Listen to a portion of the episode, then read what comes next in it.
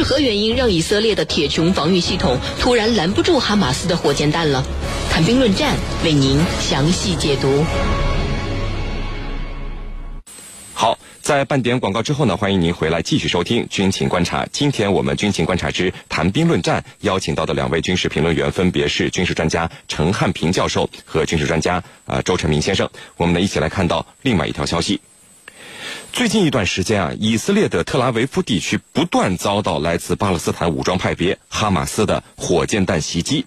以色列一直引以为豪的铁穹防御系统，在最近的防御战中是一反常态，拦截效率突然变得异常低下，甚至对来袭火箭弹都没能做出任何反应，让特拉维夫遭受到了重大的人员和财产损失。过去敏感的连机枪子弹。都会主动做出反应的铁穹防御系统怎么了？以色列为什么对于巴勒斯坦武装组织的袭击毫无办法？我们和您一起来关注。陈明啊，我们先来说说铁穹防御系统，这是以色列专门为巴勒斯坦没完没了的这个火箭弹袭击专门研发的装备，运行这么多年来呢，确实拦截了不少的来袭火箭弹。那么最近拦截效率这么低啊？从你的观察来看，问题可能出现在哪儿呢？呃，这有几个方面的原因。一方面，我们知道铁穹这个系统，它相当于是这个黄金的弹子去打苍蝇这么一个事情。那么它这个导弹是非常的昂贵的。那么但是我们可以看到，那个呃巴勒斯坦解放阵线的这个使用的武器是相对比较便宜的，比如说迫击炮弹，比如说一些简易的无控火箭弹等等这样的一些东西。那么这些东西的价格和铁穹的这个。呃，导弹的价格是不成比例的。那么，当这个现在这个嗯，巴解这块拿出了大量的，尤其是上千枚的这种呃，这个火箭弹或者说是这种迫击炮弹去袭击这个呃以色列的一些这个居民点或者是它的城市的话，那么这会让整个铁穹系统会无所适从，因为它的这个开发的一个主要的这个针对目标还是要保护一些重要的军事设施和重要的民用设施。对于这个大面积的城区以及是居民点，其实没有完全的能力去把所有的地方都覆盖到。那么，尤其当这个这些这个发射的无控火箭和迫击炮弹数量非常多的时候，那么这个时候啊，昂贵的成本会迫使铁穹系统啊，这放弃拦截一些次要目标。所以我们可以看到这两天那个。呃啊，这个特拉维夫市市郊的一些这个民房被轰到，那那实际上啊是铁穹系统它就忙不过来了。那么它遭遇到特别多的拦截之后，它只能够呃采取这种啊策略，说选择拦截重要的目标，而啊选择保护重要的目标，而不是拦截所有的目标。那么当少数呃几发弹，尤其是在前阵子我们看到。那么，只只是使用几发那个火箭弹去攻击这个以色列的这个犹太人的定居点的话，那么这个时候铁穹系统会发挥比较好的作用。那么现在遭遇到这种类似于饱和攻击的这种做法的时候，啊，他就没有办法了。这是一个方面。另外一方面，我们也可以看到，那么原来这个以色列呃遭遇到这个火箭袭击，主要是从加加沙方向来的。那么现在我们可以看到，那么这个呃巴铁组织它也是这个。灵活的部署自己的这个力量，那么不再是从一个方向去对这个呃以色列境内的目标去做袭击，那么他现在会啊从几个方向去弄，那么这种这个战法上的协同，那么也导致了这个以色列方面拦截啊增加了困难，那么这个再加上这种旷日持久的消耗，那么这个铁穹的这个导弹它的这个库存的数量也在下降，那么打着打着就有可能会出现这个弹造的没有消耗的快，那么这个时候它就会出现了这个啊。拦截不了，或者说是这个没有办法进行全面拦截的这么一个策略，所以这个时候啊，有一些这个民用的目标啊，或者一些这个呃这个呃市郊的一些目标啊，就有可能会遭到这个火箭弹的袭击。那么呃，我们看到新闻也出现了一些伤亡。那么尤其是针对这种这个平民的这种袭击，实际上啊，它也是这个带有非常多的人道主义以后的这个问题存在。所以说，我觉得这个呃。以色列和这个巴勒斯坦地区的这些这种靠这种火箭的牺牲战，那么单单是靠铁穹是很难能够把它整个问题去覆盖住的。那么未来肯定还要寻求别的方法来对它进行解决。这个目前巴解巴解组织它现在对自己的火箭弹进行了一些升级，那么增加了一些的这个装药量，那么可以让自己的这个射程更远。因为这个呃，我们知道巴勒巴结组织它这些年搞了一些这种无控的火箭弹，那么通过一些这个增加药柱的方式来来增加射程。那么它实际上由于以色列的它的地域地域比较狭窄，那么城区城市和居民点较多，所以说它朝着某一个方向去发射的话，啊，其实它并不关注这个弹最后会落到哪。所以说这个其实在这个这种这个方法的发射，实际上也极大的增加了以军拦截的难度，因为呃。瞄准的目标其实呃可能并不最终会落到附近，可能没有往那儿瞄，反而会落到附近去。所以这种靠数量去打覆盖、打压制的这种做法，实际上也给以色列的拦截造成了非常大的困扰和麻烦。因为从这个呃雷铁穹的雷达去解算这个弹道，那么这个判断这个命中点的时候，由于这个无控的火箭它的轨迹相对不是这么好预测，所以实际上这这种呃。呃，乱枪打鸟的方式反而收到了一些呃奇效，那么让以色列有点猝不及防。主持人，陈教授，呃，通过陈明的这个分析，我们可以发现啊，巴勒斯坦的武装组织手里的火箭弹得到了升级，不再是过去小打小闹的初级火箭弹了，射程更远，甚至还有制导能力。巴勒斯坦武装组织装备技术的发展，难道以色列方面没有获得情报信息吗？没有提前做出过？应对的策略吗？为什么会出现这样的情况呢？从呃陈明刚才的分析和你的说法来看，那么这一次以色列的确它的这个铁穹系统啊没有做出及时的反应，或者说反应没有到位。那么这里头有几个方面的因素。第一呢，就是他们的对手以色列的对手哈马斯方面，他在火箭技术方面有了明显的改进和升级。这种改进和升级啊，一个方面有可能是哈马斯自己所为，另外一个方面有外力的作用。这个外力的作用，我们可以把一个链给列出来，就是背后肯定是黎巴嫩真主党，再背后又是伊朗。这里头它是形成了一个链，这是一个方面。那么另外一个方面呢，就是在这个地方。可能哈马斯比以往更加注重了秘密工作，就是导致以色列没有办法获取情报。那么也就是说，它的这个技术的升级是处于一个高度保密的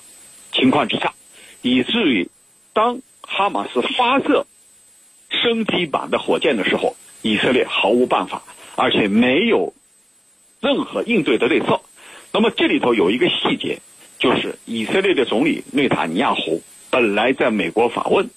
听说以后立刻中断行程，提前返回以色列。本来他还计划在影响力非常大的美国犹太裔这个协会做一个报告，做一个演讲的。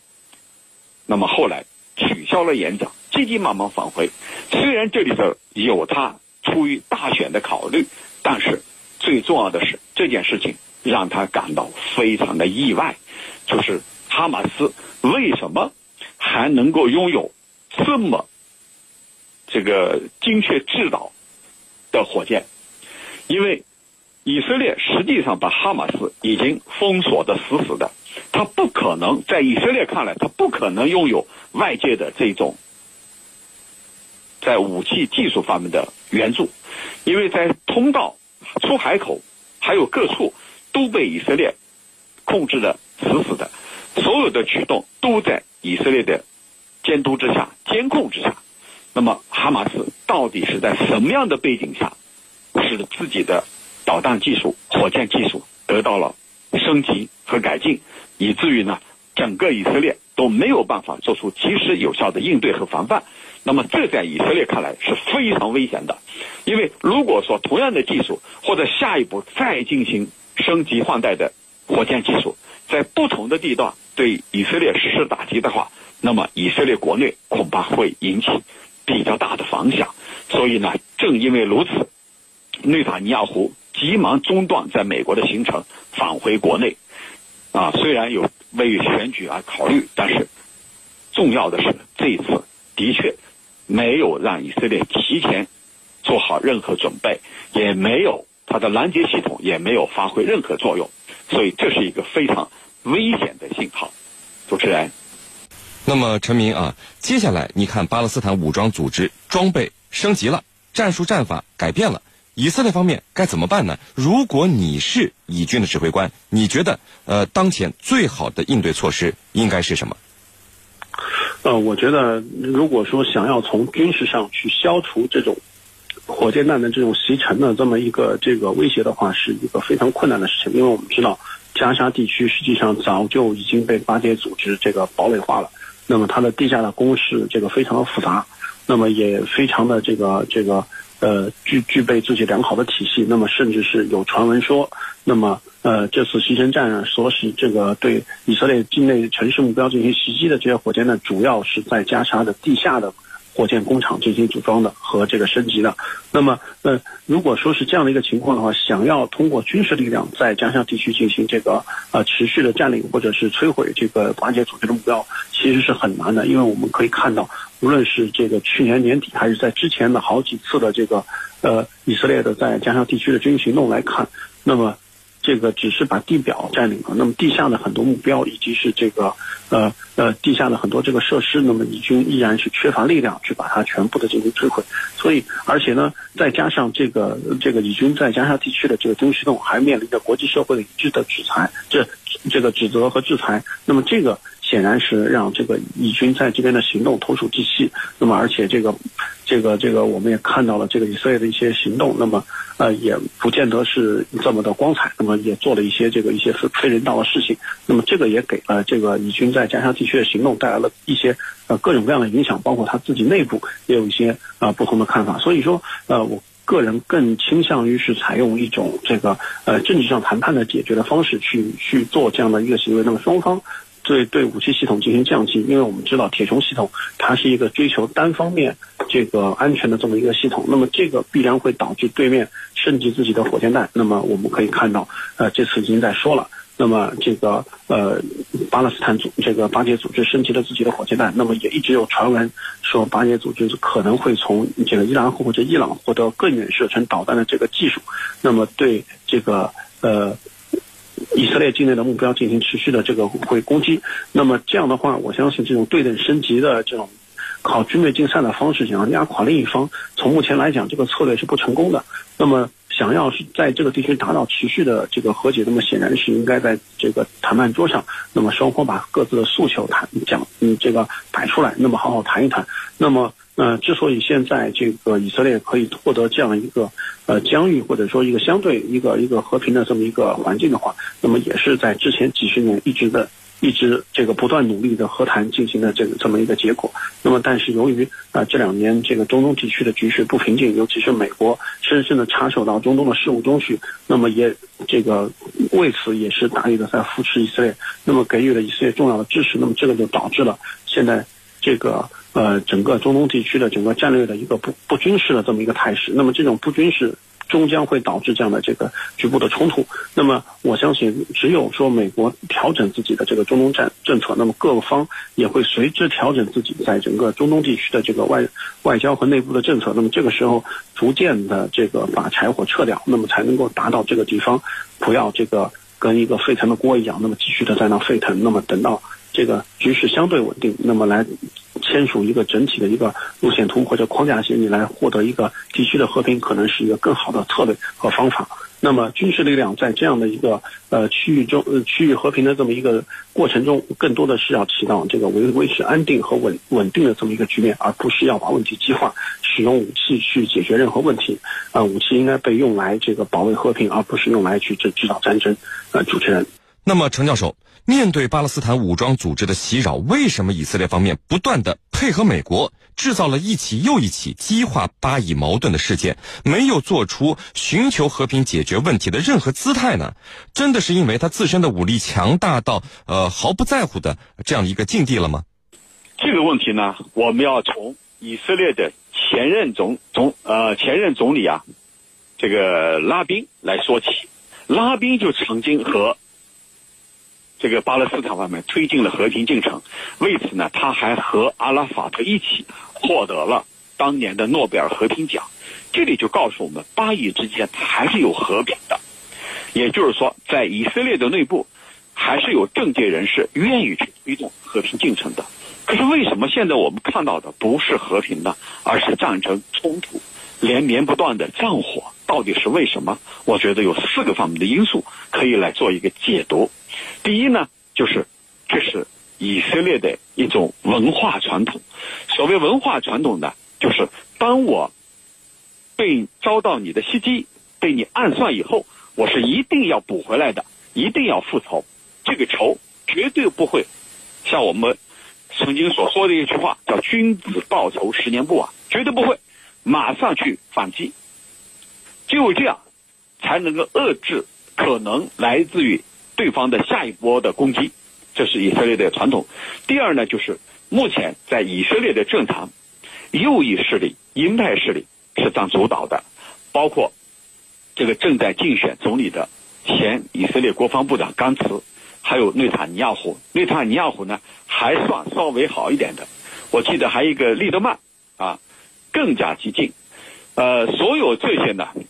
都表明在以色列的政坛右翼占据主导，而鸽派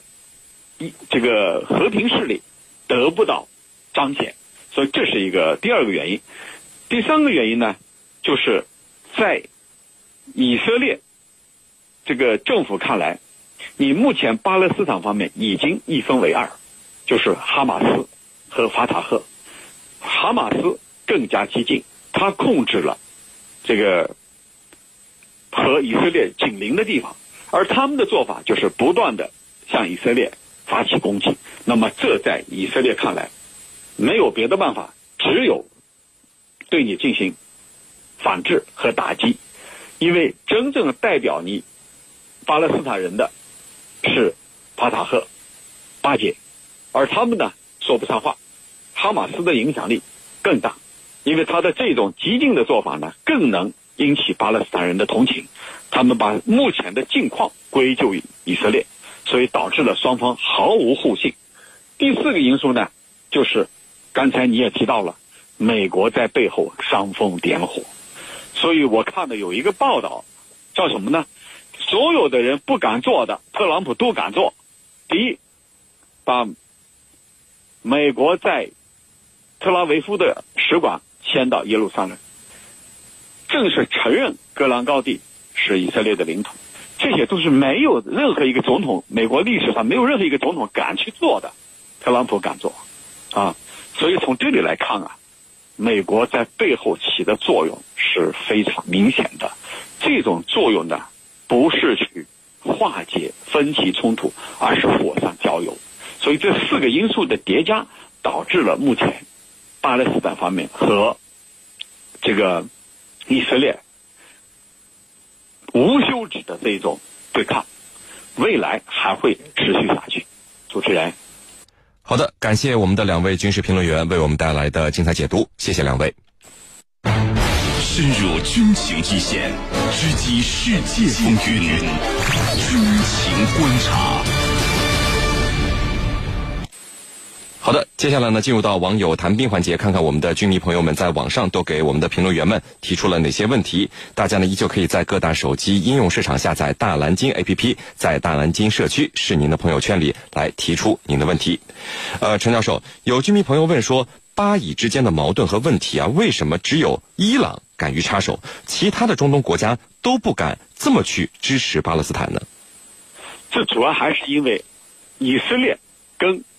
伊朗的矛盾是公开化的，就双方是不共不共戴天。那么对伊朗来说，既然如此，你在对我进行打压，那我就要通过各种手段，通过我的代理人对你进行反击。所以呢，伊朗。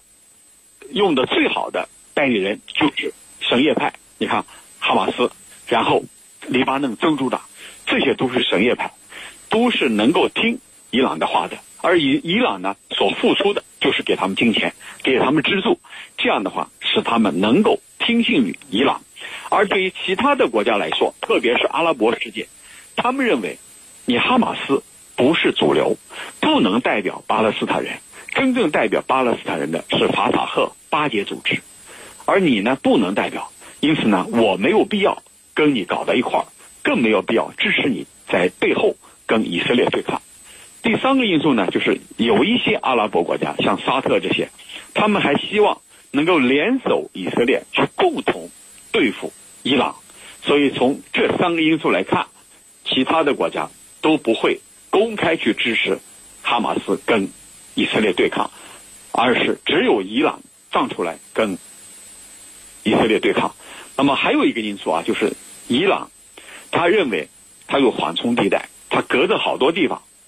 他跟以色列并不相邻，他通过这种打手、杀手的方式，通过代理人的方式，可以使使自己呢免受袭击，而通过他们可以对直接对以色列发起各种各样的攻击。主持人。好，我们看到另外一位军迷朋友问说，以色列现在的地面作战啊，为什么不能有效的解决巴勒斯坦的武装组织呢？原因在哪？嗯，好的，这里头啊，我觉得因素很多。第一呢，就是如果说以色列以地面行动的方式来推进，过去也曾经有过，来推进的话，那么你很有可能陷入到我们所说的人民战争的汪洋之中，因为你进入了。哈马斯控制的地盘，那么巴勒斯坦老百姓必然会把你围起来，啊，瓮中捉鳖。所以这种可能性对以色列来说面临很大的伤亡，这是第一。第二，如果你以地面战的方式进入，那么哈马斯很有可能他就藏兵于民，他在普通老百姓当中，他很有可能藏在阁楼里，藏在胡同里，藏在巷子里头发冷枪。打冷枪、埋地雷，如此这样的话，这种巷战啊，它不是以色列所愿意看到的，将会给自己带来比较大的伤亡。同时呢，也在道义上，在国际道义上也站不住脚。毕竟你侵入了哈马斯啊，哈马斯控制的地盘，那么同时也可能会引起法塔赫方面，就是巴结方面来联合对付你以色列。那样的话，对以色列来说就会面临一个空前孤立的困境。主持人。好的，非常感谢我们的军事评论员陈汉平教授为我们带来的精彩解读，谢谢陈教授。纵论天下军情，解析兵道玄机，军情观察。观察好的，今天的军情观察到这里就结束了。是您代表编辑赵晨，感谢您的收听。如果您需要和我们交流，可以通过九三七军情观察的微信公众号和我们联系讨论。想要了解江苏广播更多精彩节目和互动内容，欢迎在各大手机应用市场下载荔枝新闻客户端和大蓝鲸客户端。我们明天见。跨越万水千山，资讯尽在耳边。这里是江苏新闻广播，南京地区 FM 九十三点七，苏南地区 FM 九十五点三。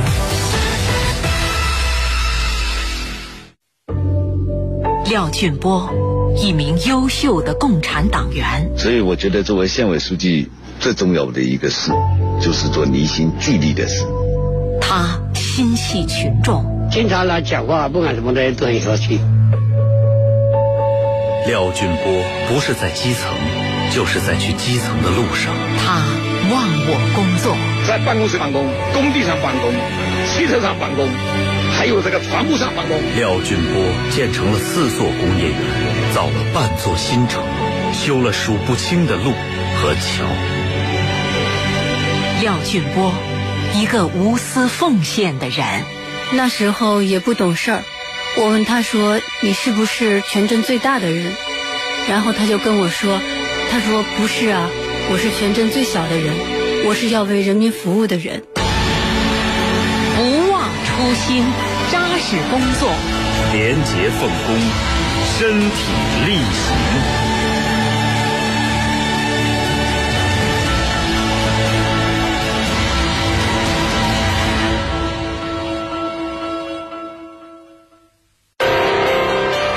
天都有无数的新闻被推送，你在这儿听到的也很普通，除了一点点不同。这里多一点细小却关键的发现，推动真相更快浮出水面。这里多一点理性与情感的分量，让微弱的呼声渐渐嘹亮。当然，一定会多一点泥土，因为所有的脚步必须踏过现场的路。还有，始终多一点相信，相信理想还有光芒，职业还有担当，相信真实仍是最打动人心的力量。这里是江苏新闻广播。用心多一点，专注做新闻。